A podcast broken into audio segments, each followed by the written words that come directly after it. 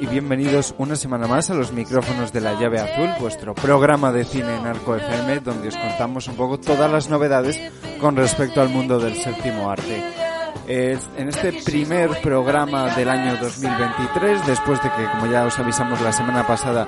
eh, por haber coincidido el viernes en Día de Reyes, hemos estado ausentes, pero volvemos aquí una semana más para eh, hablaros de todas las novedades del mundo del cine,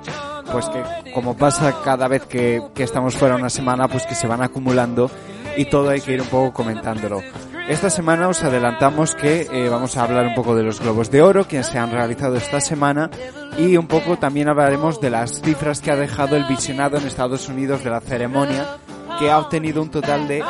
6 millones de espectadores, una de las cifras más bajas que se registran en toda la historia de los Globos de Oro y que desde luego pone un punto de tensión yo creo para la próxima ceremonia de los premios Oscar que se celebrará dentro de un mes, mes y poco, si mal no recuerdo. Cada año varía un poco la,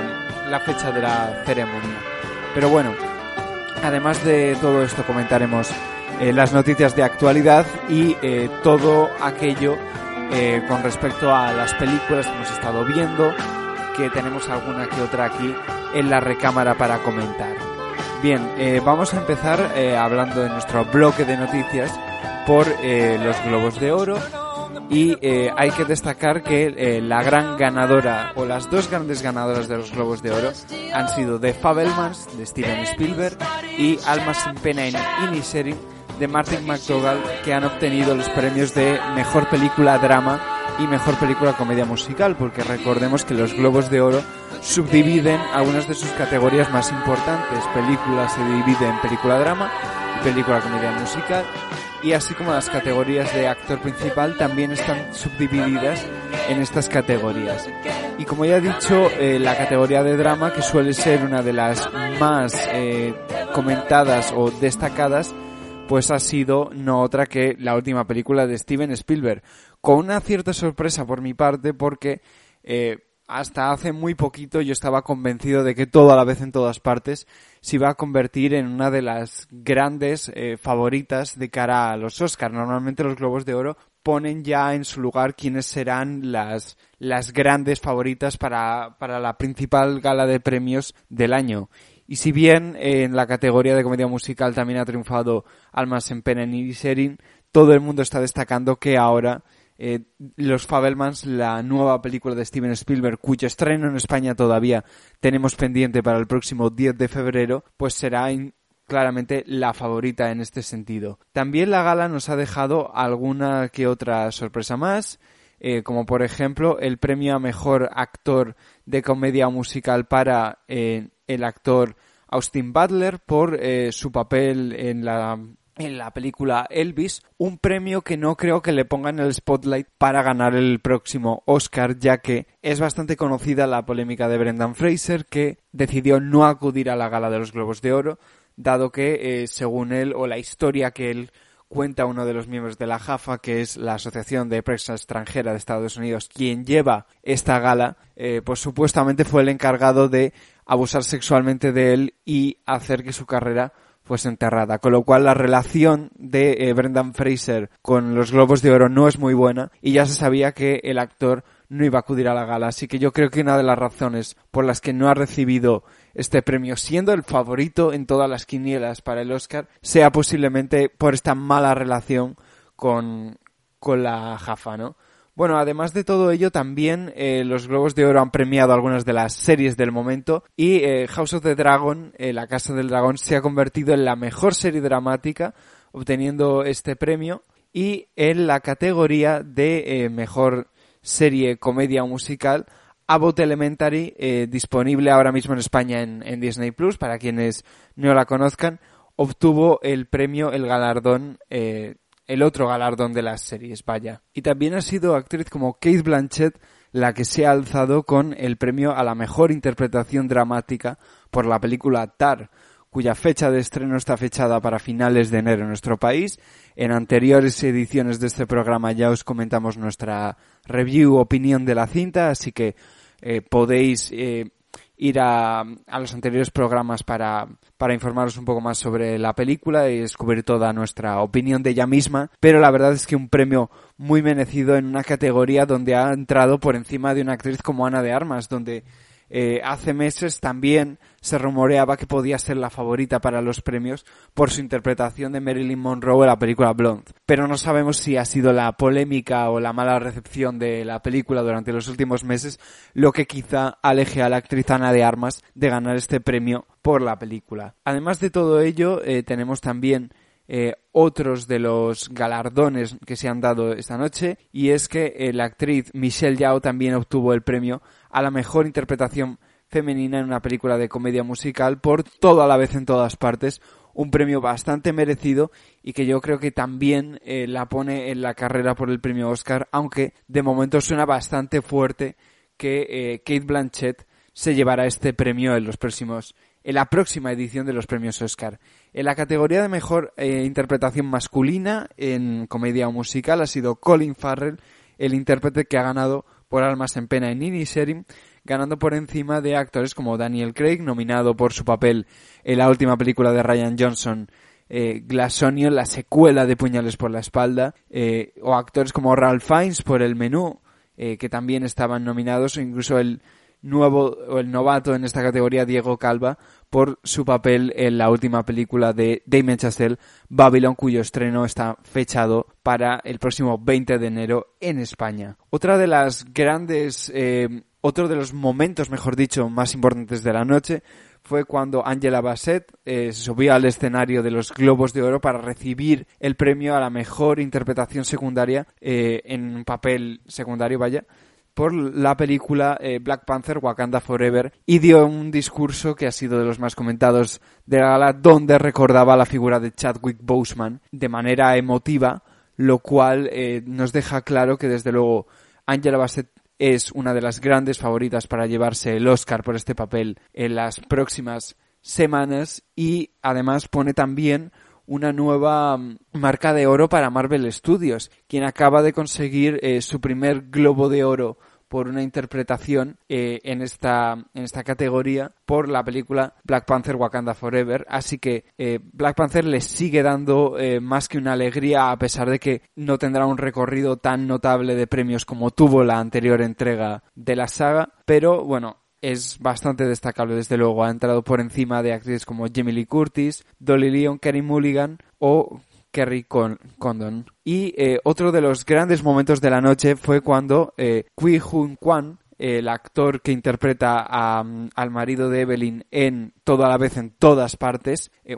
como ya hemos dicho, una de las grandes películas sensación de esta temporada de premios, obtuvo también el premio a la mejor interpretación de reparto masculina en además un discurso en el cual él dio las gracias a Steven Spielberg porque recordemos Kui Hun Kwan empezó su carrera eh, por un papel que a muchos les sonará como tapón en la segunda entrega de la saga de Indiana Jones. Eh, llevaba además bastantes años fuera de de la carrera interpretativa debido a que no conseguía papeles, lo dejó durante años y en su discurso destacó como gracias a los Daniels, los directores detrás del éxito de toda la vez en todas partes, ha logrado recuperar esa carrera que perdió hace años. Además, el director Martin McDonagh subió también al escenario para recibir el premio al mejor guion por la película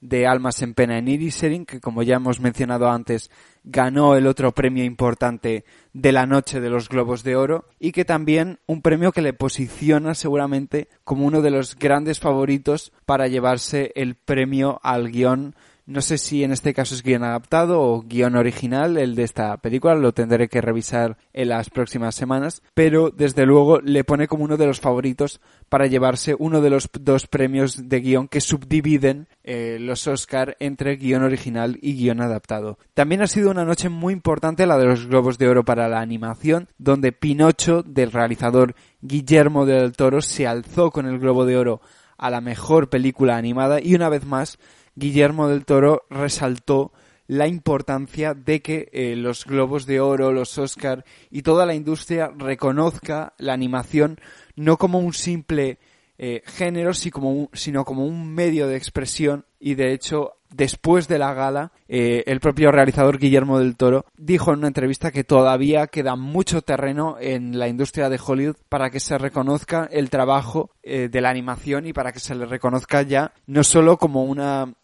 como un medio que debe reconocerse en una categoría aparte, sino que películas como Su Pinocho o cualquier otra película animada puedan en un futuro aspirar a categorías como mejor película dramática en general la pelea de Guillermo del Toro para que la animación sea reconocida en Estados Unidos, pues todavía va a tener, desde luego, mucho trabajo que, que recorrer. También ha sido una noche muy importante para Argentina, ya que eh, la película Argentina 1985 se llevó el premio a la mejor película de habla, no, de habla no inglesa en una categoría que además eh, venía bastante cargada de títulos importantes como All Quiet in the Western Front eh, de Alemania, que además está disponible en Netflix, la película Close eh, de Francia, Bélgica y los Países Bajos, eh, Decision to Live de Corea del Sur, la cual se estrenará el próximo 20 de enero junto a Babylon en España, o RRR de India, que también ha sido otra de las grandes triunfadoras de la noche, pero eso lo comentaremos en, más adelante. Bueno, además de todo ello, en otras categorías, en lo que respecta a la categoría musical,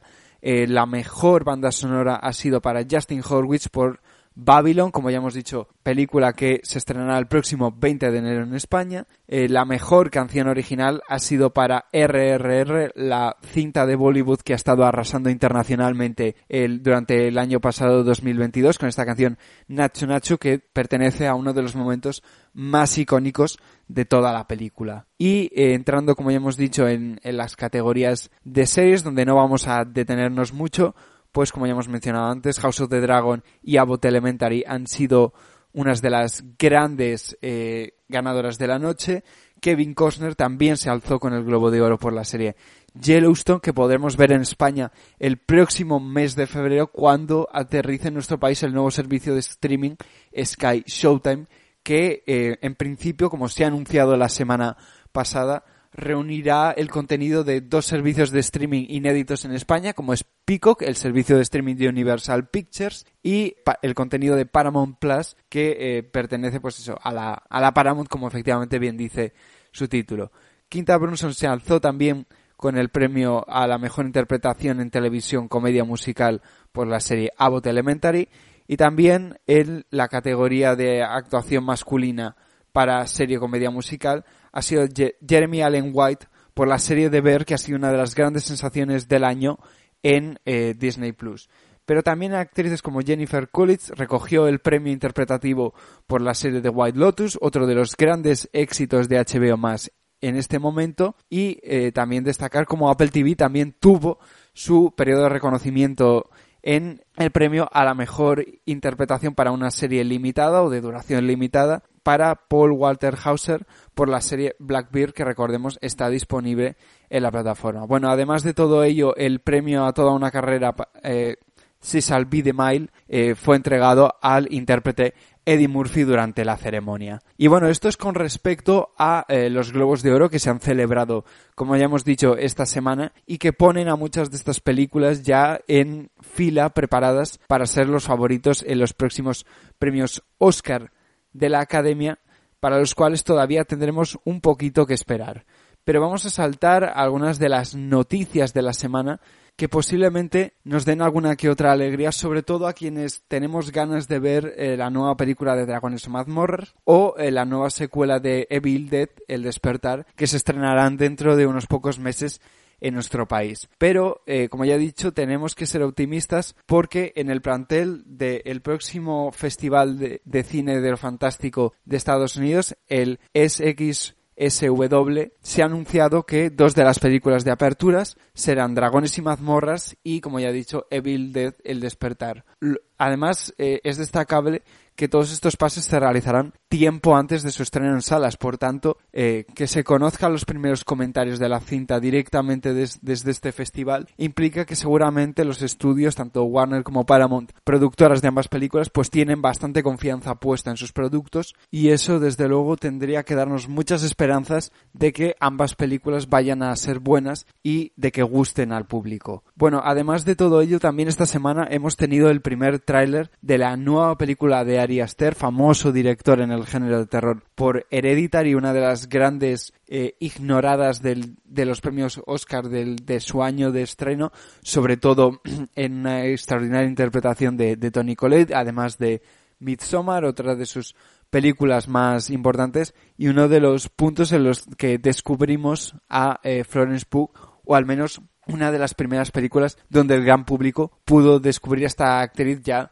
de fama internacional. Ahora vuelve con una película titulada View is Afraid. View tiene miedo, eh, al menos la traducción literal, porque todavía no sabemos la traducción oficial que tendrá el título en español, y que viene protagonizada por no otro que Joaquín Phoenix, y claro, eh, los días antes del lanzamiento de este tráiler, yo estaba completamente convencido de que según viese este tráiler me iba a cagar de miedo y como viendo las anteriores películas, eh, desde luego eh, me iría a la cama con muy pocas ganas de, dormir. Pero tengo que reconocer una sorpresa al haber visto el tráiler que se publicó esta semana de esta película. Al, si bien yo creo que la película tendrá elementos de terror o ciertos elementos muy parecidos a lo que estamos acostumbrados a ver en el cine de Ari Aster, casi este propio tráiler nos vende una película de aventuras sobre un hombre que tiene que eh, sobre un hombre que tiene que enfrentarse a sus propios miedos interiores adentrándose en lo más profundo de su imaginación. De momento, como ya he dicho, el tráiler deja ver un tono si bien dramático, pero también optimista con toques de fantasía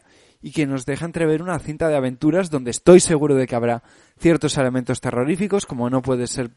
otra cosa que, el cine de Ari Aster, pero tengo la sensación de que en esta película eh, el director pretende sorprendernos con un cierto giro en el tono de su propia película. Pero bueno, todo esto en base a las suposiciones que estoy sacando del tráiler de la misma película y eh, pues como no tendremos que esperar al lanzamiento este mismo año del, del metraje de la cinta para poder ya eh, realmente entender si, si hemos captado bien el tono de la película en base al tráiler o nos han intentado de vender una película completamente distinta. Saltando a otra de las noticias importantes que tenemos esta semana, James Cameron, que sigue arrasando a día de hoy en salas de cine con el estreno de Avatar 2, que ya cruza los 1.700 millones de dólares en todo el mundo y está ya posicionada para ser la tercera película más taquillera de la historia como mínimo, pues eh, el propio James Cameron eh, ya más que contento con saber que ha dado otro de los grandes éxitos de la historia del cine y copa, como no, eh, el top de las películas más taquilleras de todos los tiempos en prácticamente tres décadas distintas, en los 90 con Titanic, en los 2010 con eh, la primera entrega de Avatar y ahora en esta última década con esta nueva entrega de la saga Avatar, pues ya nos ha confirmado que tendremos la tercera y cuarta entrega de la saga como estaba planeado, ya que la cinta ha cruzado las cifras en taquillas que se le pedían a James Cameron para dar luz verde a que se terminen estas películas. Por tanto, al menos la saga Avatar está a salvo hasta la tercera y cuarta entrega. Veremos a ver si el público resiste dentro de dos años otra entrega de Avatar, porque si bien en esta última entrega, a pesar de que había mucho escepticismo con si llegaría a las eh, desorbitadas cifras que se le pedían para ser rentables. Efectivamente, nunca hay que dudar de James Cameron lo ha vuelto a lograr. Si bien yo creo que este espacio de 10 años entre película y película habrá ayudado a, que el público tenga más interés. Pero veremos si en plazos más cortos de eh, dos años se saturan los espectadores con la saga de Avatar y deciden abandonarla llegado a un punto o eh, el interés se mantiene y puedes seguir creando película a película eh, algunos de los mayores hits de la historia del cine otra y otra y otra vez. Veremos a ver qué tal. Y seguiremos muy de cerca eh, la carrera en taquilla de esta película que el pasado fin de semana, eh, si bien volvió a ser la película más taquillera del fin de semana en Estados Unidos, durante el pasado viernes perdió el liderazgo de la taquilla por primera vez desde su estreno y fue Megan la última cinta de terror producida por el estudio Blumhouse y además por James Wan, el famoso director de la saga de Expediente Warren, eh, se alzó durante ese viernes con 11 millones de dólares con el spot número uno de la taquilla norteamericana y a pesar de que los pitufos azules de James Cameron siguen triunfantes en la taquilla internacional, el nuevo título de terror del estudio Blumhouse ha sido también un éxito que ha llevado al público a las salas de cine, además con muy buena recepción por parte de la crítica, que era algo que yo desde luego no contaba realmente. Os lo pueden decir eh, cualquier persona que me conozca de cerca que no tenía ningún interés en esta película y desde luego no tenía especial esperanza en que saliera un buen producto de ella, pero eh, las críticas positivas y el interés del público, además de una excelente campaña de marketing por parte de Universal Pictures, la distribuidora de la película, que ha estado un poco siendo una estrategia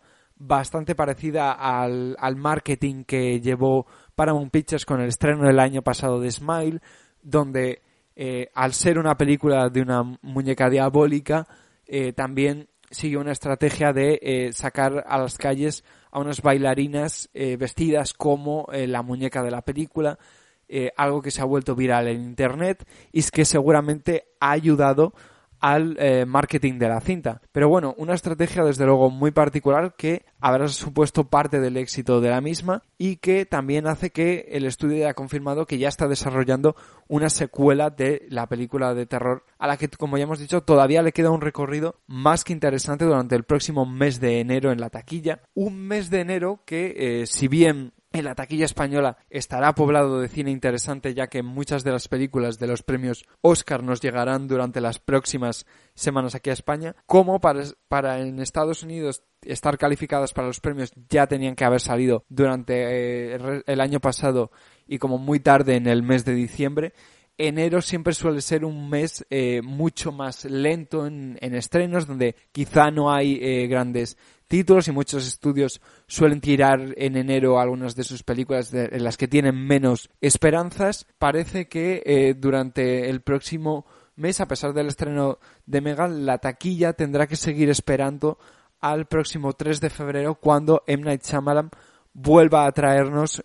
su nueva película que reavive un poco eh, las salas de cine. Eh, si bien ahora mismo eh, la taquilla norteamericana el gran estreno del fin de semana va a ser la película El peor vecino del mundo, de la cual veremos a ver si consigue tener ese boca oreja que el estudio Sony Pictures está esperando que la película tenga para conseguir un nuevo éxito de taquilla y reavivar un poco las salas de cine más allá de lo que pueda estar haciendo Avatar durante las próximas semanas, ¿no? Y vamos a saltar a otra de las noticias importantes de la semana y es que eh, se ha conocido posiblemente una de las eh, controversias más comentadas de los últimos días, como ha sido un report en The, en The Hollywood Reporter eh, perdón, que decía que el set de Megalopolis, la nueva película dirigida por el oscarizado Francis Ford Coppola, estaba teniendo problemas. Y es que por lo visto, el director ha despedido a todo el equipo de efectos visuales que estaba trabajando en el set de la película ahora mismo, además del director de arte y otra parte del equipo para sustituirlos por unos nuevos realizadores que encabecen estos departamentos. Además, también se dice que el set está en un estado de caos ahora mismo donde incluso puede que no haya dinero para acabar la película y que los efectos especiales de la misma, eh, que en principio iban a utilizar eh, las pantallas de retroproyección famosas por su uso en, en, series como Mandalorian o recientemente en algunas de las últimas películas de, Marvel Studios, pues eh, parece que finalmente no será esta la técnica utilizada para realizar algunos de los efectos especiales de la cinta y eh, con la opción de encontrar un, eh, una posibilidad más barata se decidirán por utilizar pantallas verdes. Bueno, todo esto ha sido una información que el propio Francis Ford Coppola ha salido a denegar en un comunicado en el que el director afirma que está muy contento con el resultado hasta el momento de la película, que el rodaje seguirá su curso tal y como estaba previsto, que si bien es cierto que ha despedido a parte del equipo, eh, se ha hecho de manera ordenada y eh, se traerá a nuevos eh, reemplazos para estas categorías durante las próximas semanas y efectivamente la película, como ya he dicho, sigue su curso. Según él sigue bien, está muy contento con el reparto con el que está trabajando y confía en que la película vaya a ser un éxito cuando se estrene. Una película que además ya puede serlo, porque eh, según se ha confirmado, el propio eh, director Francis Ford Coppola ha financiado casi toda la película con 120 millones de dólares que ha logrado de su propio bolsillo. Así que desde luego una apuesta muy importante que esperamos a ver a quién se la venderá, porque es muy importante si un comprador como Netflix estará interesado por los derechos de distribución de esta película o será algún estudio de cine quien se decida a ponerla en la gran pantalla, lo veremos. De momento, eh, por lo que ha confirmado el propio Francis Ford Coppola, la película está en mitad de su rodaje y todavía le queda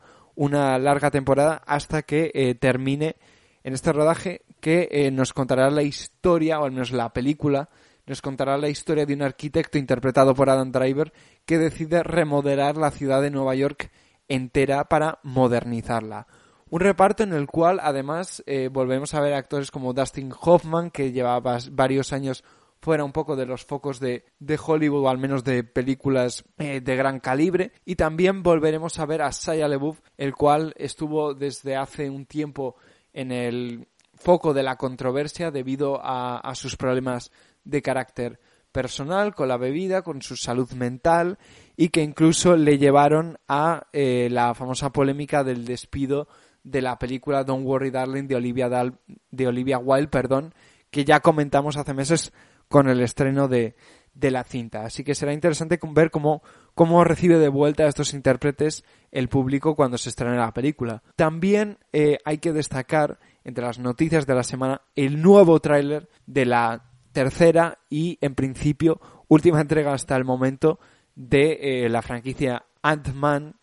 eh, en la cual eh, ya en este tráiler se nos ha dado un vistazo un poco más extenso a la trama de la película, en la cual parece ser que Ant-Man y toda su familia quedan atrapados en el reino cuántico y se verán las caras con Cángel Conquistador, el nuevo gran villano de esta nueva fase del universo cinematográfico de Marvel interpretado por Jonathan Majors, en el cual ya eh, se nos deja un vistazo mucho más extenso a su personaje. Y desde luego estoy bastante de acuerdo con aquello que dijo hace unos meses el propio Paul Roth y era que eh, Jonathan Majors como Kang da bastante miedo. Y es verdad que resulta una figura bastante intimidante en cierto sentido y ya por lo que se nos deja entrever en este nuevo trailer parece que eh, le ofrecerá a eh, Scott Lang, Ant-Man, la posibilidad de eh, retomar la vida que tenía antes del famoso eh, chasquido de Vengadores Endgame para poder ver crecer a su hija, algo que no pudo debido a que estuvo cinco años atrapado en el reino cuántico, según los eventos de las anteriores películas de los Vengadores. Imagino que para quien no se las haya visto igual esto le suena un poco a chino esto que estoy hablando, pero bueno, para quienes hayan seguido últimamente el universo cinematográfico de Marvel, desde luego es, al menos a mi gusto personal, uno de los arcos de personaje más interesantes de las últimas películas de Marvel, también porque me parece que el personaje de Ant-Man ha sido de los que ha tenido un mejor desarrollo dentro del universo fílmico de, de Marvel Studios. Además, también en este tráiler ya nos deja un vistazo a unos efectos especiales mucho mejor acabados y otra de las grandes sorpresas también ha venido de la publicación del póster oficial de la película, uno de los primeros pósters en bastante tiempo de Marvel Studios, pósters oficiales, pósters principales de la película, donde eh, la mayoría del trabajo del póster está hecho en pintura, es decir, es un póster pintado eh, que si bien sigue la fórmula habitual de muchos de los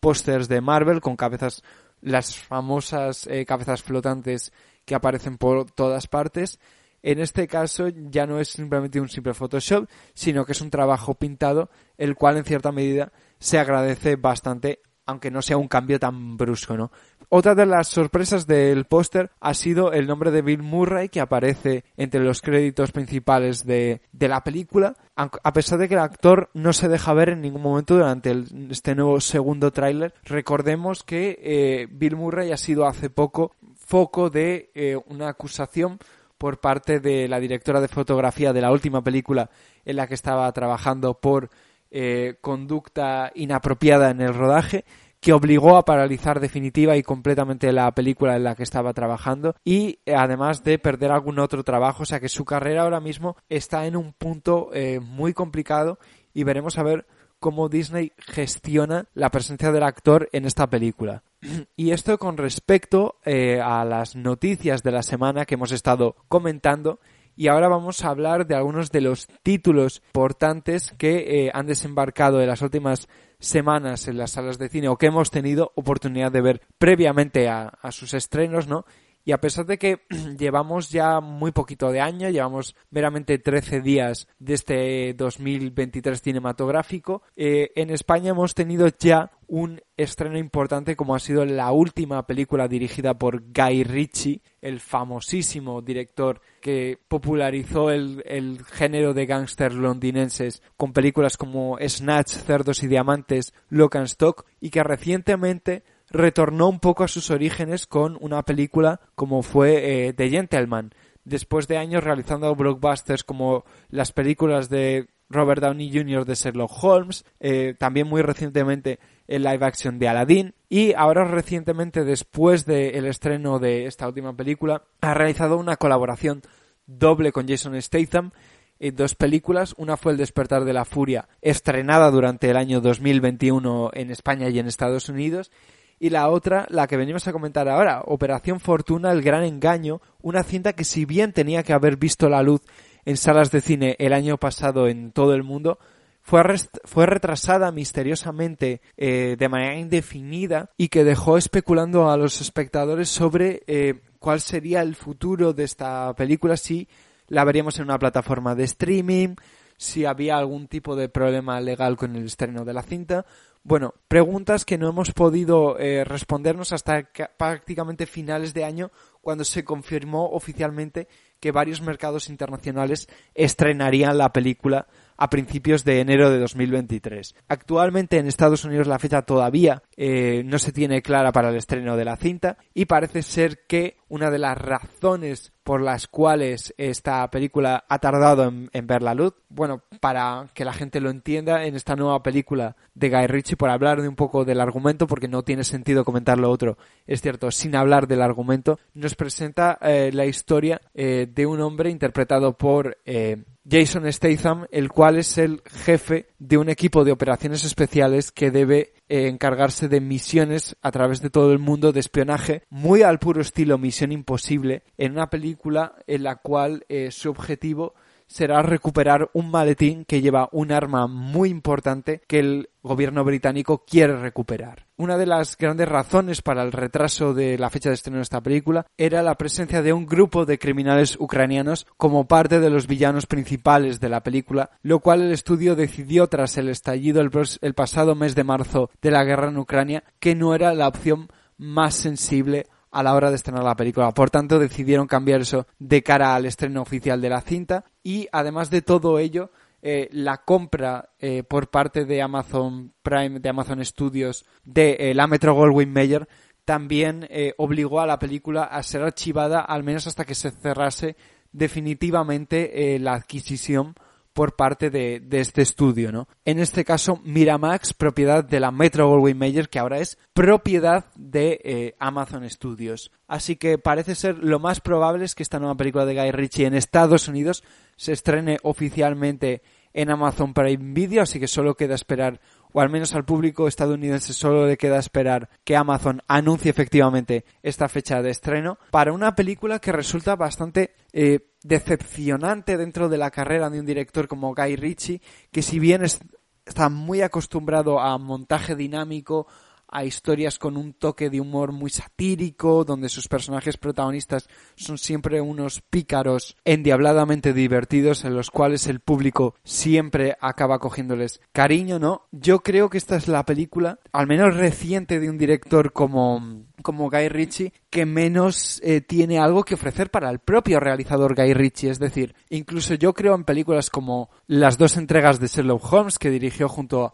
a Robert Downey Jr. como actor protagonista o la nada querida cinta que realizó hace unos años sobre el rey Arturo como con Charlie Human de protagonista, que si bien son considerados algunos de los títulos mucho más eh, lejanos de eh, su estilo original, de ese estilo callejero de las calles de Londres, de maleantes, por el cual, como ya he dicho, él fue conocido en sus orígenes, dando lugar a películas mucho más comerciales, mucho más blockbusters épicos. Incluso en el caso de esas películas, yo creo que son cintas en las cuales se podía aprovechar muchísimo mejor el estilo de un director como Guy Ritchie. Películas donde eh, incluso dentro de la parafernalia de, de, grandes películas de Hollywood uno podía distinguir muy claramente la huella de un director como es él. En esta película me da la sensación de que el propio guion no le da la oportunidad de eh, desarrollar todo lo que él es capaz de desarrollar en, estas historias enrevesadas de ladrones, que si bien es cierto que, es una película que tiene algunos elementos eh, muy característicos, también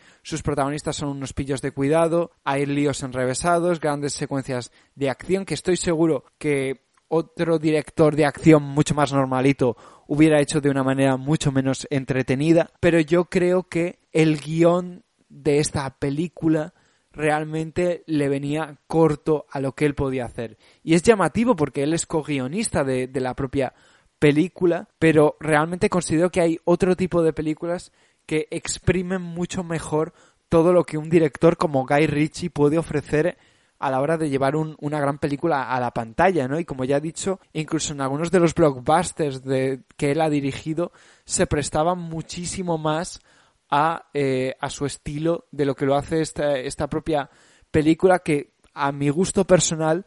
termina siendo una especie de copia barata de Misión Imposible, en la cual su primera mitad me resulta bastante aburrida, donde se deja ver casi en muchas escenas que no tienen mucho dinero, donde, donde hay set pieces que están como muy claramente hechos en espacios pequeños, en espacios muy cerrados, que dejan entrever un, un nivel de producción bastante escaso. Y no es hasta la mitad de la película donde de repente se produce un despliegue de medios absolutamente espectacular y la película de repente se traslada a Turquía donde se realiza ya el, el 80% de todas las escenas de acción y ahí la película ya eh, prácticamente recupera y por mucho un ritmo que estaba muy decaído hasta ese momento y además con, consecuencias de acción muy bien filmadas por parte de, del propio Guy Ritchie, es decir, todo lo que la primera mitad de la película a mí no me ofreció en absoluto, de repente en la segunda mitad se salva o se recupera de una manera relativamente buena, eh, además de dar, dar, la sensación de que eh, el dinero de la película está distribuido de una manera eh, muy poco equitativa, donde quizá eh, los principales set pieces en, en Turquía, quizás por financiación, no, estoy, no tengo nada claro, es toda especulación, ha hecho que se ponga el foco en todo ello y se ha realmente descuidado el, el resto del metraje, pero parece que, eh, desde luego, había un énfasis muy grande en que eh, la espectacularidad se llevase a un punto del, de la película y el otro punto prácticamente queda absolutamente descuidado. Pero bueno, aun con todo ello, yo creo que el público habitual de Guy Ritchie disfrutará la película, al menos gran parte de la gente que son fanáticos de, Guy Ritchie con los que fui a ver la, la cinta quedaron relativamente satisfechos. O sea, creo que el consenso general es que no es una de las mejores películas de Guy Ritchie. Es una película para pasar una tarde entretenida, aunque a mí, desde luego, eh, conociendo todo, de todo lo que es capaz de un director como Guy Ritchie, esta película se me queda algo corta y realmente tengo esperanzas a que vuelva a hacer algo eh, donde, como ya he dicho, eh, pueda utilizar todas esas capacidades para hacer un, cine palomitero súper entretenido, del cual sé que es más que capaz. Esto con respecto a eh, el gran estreno de Operation Fortune, que ha sido el primer estreno importante del 2023 a nivel eh, internacional, eh, si no contamos el estreno de, de, Megan, que en teoría cuenta oficialmente, como tuvo su premiere en 2022, cuenta a pesar de todo ello como una película de 2022, a pesar de que su éxito lo está teniendo también en 2023 y es la primera gran alegría a nivel internacional del año en 2023. Ahora tenemos que ir a hablar de eh, uno de los estrenos el cual se realizará dentro de muy poco en las carteleras españolas que hemos tenido la oportunidad de ver aquí en la, en la, llave azul gracias a un pase en la Academia de Cine aquí en Madrid donde pudimos ver Til, película dirigida por Chione Chuku, eh, la cual en Estados Unidos va a estar distribuida por Universal Pictures y en Estados Unidos ha sido producida por United Artists, que eh, viene protagonizada por Daniel D. Weiler, que interpreta a la madre de Emmett Till, un eh, joven que fue asesinado en los años 50 en Estados Unidos en un viaje que realizó eh, a Mississippi para ver a su familia por un grupo de, supremacistas blancos y que dio lugar a una historia, a uno de los grandes escándalos del momento en Estados Unidos debido a, la brutalidad del asesinato de este joven. Y la película se centra en la historia de la madre que eh, durante años estuvo buscando justicia eh, para su hijo en un país donde todavía las leyes en aquel momento a la población blanca. Una película con una carga dramática muy importante, como por la sinopsis que os he dado podréis imaginar, donde su intérprete protagonista, Daniel D. Wilder, eh, lleva el peso absoluto de, de, toda la narrativa. La película se centra en ella y su interpretación consigue ser uno de los grandes atractivos a nivel dramático de esta película. Desde luego era, era muy importante para un papel como este tener a una actriz que pudiera llevar el peso dramático, un peso dramático muy fuerte durante todo el metraje. Y yo creo que esta actriz consigue con gran éxito llevar toda la película a sus espaldas a pesar de que el reparto también eh, tiene otros actores importantes. Tenemos a Whoopi Goldberg interpretando a la madre de la protagonista. Tenemos a Hailey Bennett interpretando a una de las eh, mujeres blancas que eh, dio lugar al asesinato de este joven. Papeles desde luego nada fáciles de, interpretar, pero en general toda la película está muy centrada en la figura de la madre. Pasamos gran parte del tiempo con ella y eso, como ya he dicho, era para ello era muy importante tener una actriz a la altura del papel que desde luego yo creo que la película lo tiene. Una película donde además también tengo la sensación de que el propio equipo, tanto guionistas como directores como productores, eran más que conscientes de que la propia historia eh, llevaba al espectador ya de por sí eh, durante todo el metraje acompañado de la mano, donde claramente sabían que la historia tenía suficiente fuerza para entretener, para eh, mantener la atención del espectador fija en toda la historia durante las dos horas de metraje. Y realmente creo que el director no se pone en, en medio de esta película en ningún momento en todo momento yo creo que deja que la historia se cuente con una naturalidad muy propia, donde si bien es cierto que deja algunas ideas de dirección, algunas ideas de puesta en escena muy interesantes durante algunas de, las escenas del metraje, por su mayoría la cámara se hace invisible en todo momento durante la película y realmente deja que sea la propia historia la que tome el centro de la narrativa, donde no hay unos grandes virtuosismos de cámara, donde no hay una especie de parafernalia, donde el director no busca llamar la atención con un estilo propio, sino que eh, busca eh, que la propia historia esté al centro de todo ello y que el espectador esté centrado en todo momento en esta historia tan, tan dramática que se cuentan, donde pone el foco, como no, en, en el racismo en Estados Unidos durante los años 50. Si bien yo creo que quizá era una película donde eh, su metraje requería quizá un poco menos de, duración, donde a la película puede que le falte un, un, gran impulso al final, donde la narrativa quizá hay un momento en hacia el final del segundo acto donde siento que, se estanca un poco.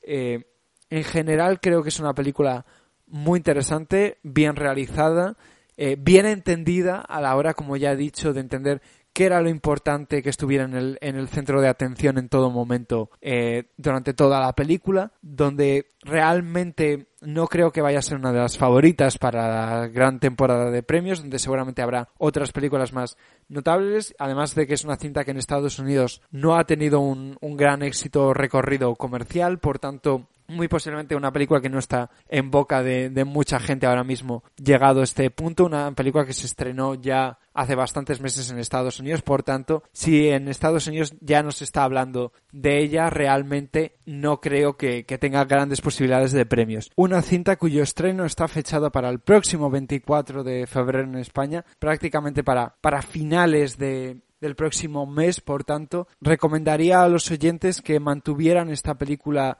titulada en España Till, el crimen que lo cambió todo, en mente, porque si bien, como ya he dicho, seguramente no es una de las películas más notables del año pasado, no es posiblemente una de las grandes películas que esté en la carrera de, los premios eh, para los próximos Oscar, creo que es una película muy recomendable, muy interesante para poner el foco de atención en una historia que seguramente aquí en España desconocemos bastante. Eh, una película además yo creo que es suficientemente interesante, emotiva en muchos aspectos sobre una relación madre-hijo que quedó truncada eh, de manera trágica por, por la realidad del racismo en, en Estados Unidos, que desde luego puede que no sea una película excelente, pero es una buena película que yo recomiendo para que los espectadores vayan al cine el próximo 24 de estreno cuando se estrene en nuestro país. Y con esto, en principio, ya eh, nos acercamos a este final de programa donde ya os adelantamos que las próximas semanas iremos cubriendo algunos de los estrenos más importantes. La semana que viene, eh, si bien este fin de semana de estreno no hay grandes estrenos a nivel nacional, en nuestro país tendremos en salas este fin de semana el estreno de películas como Holy Spider, una de las cintas eh, que estarán desde luego en la próxima gala de los premios Oscar en la categoría de mejor película internacional, es un fin de semana donde también tendremos el estreno de Poker Face, la última cinta thriller protagonizada por eh, Russell Crowe, el estreno de La Guardia, una cinta de monstruos presentada en el pasado festival eh, de, cine, de cine de Sitges aquí en España, pero a partir de las próximas semanas mucho ojo al calendario porque os intentaremos traer nuestras reviews de algunos de los estrenos de actualidad. El próximo 20 de enero, como ya hemos dicho durante varios momentos de este programa, tendremos el estreno de Babylon, eh, la última película de Damien Chazelle, Decision to Live, la nueva película de Park Walk, eh, que ha tenido una gran crítica internacional y además ha estado nominada a, muchísimos premios, eh, donde también más adelante, en enero, tendremos el estreno de Tar, eh, Devotion, la última cinta protagonizada por, por Jonathan Majors, con quien, eh, de quien hemos estado hablando hace recientemente poco en este programa. Así que os invitamos a seguir muy de cerca eh, toda la actualidad de todas las galas de premios con nosotros. Y por mi parte, como presentador, daros las gracias por haber estado una semana más con nosotros en este inicio de año 2023 cinematográfico en el cual por desgracia no hemos podido tener algunos de nuestros colaboradores habituales, pero esperamos que se incorporen con nosotros en las próximas semanas eh, según vayan eh, acabando con algunos de sus compromisos personales que les han mantenido alejados de los micrófonos de la llave azul durante estas semanas. Eh, con esta Just Another Girl de The Killers despedimos este programa donde recordamos que la próxima semana seguiremos hablando del cine de actualidad, seguiremos hablando de la temporada de premios, seguiremos hablando de toda la actualidad cinematográfica, todo aquí en la llave azul en Arco FM.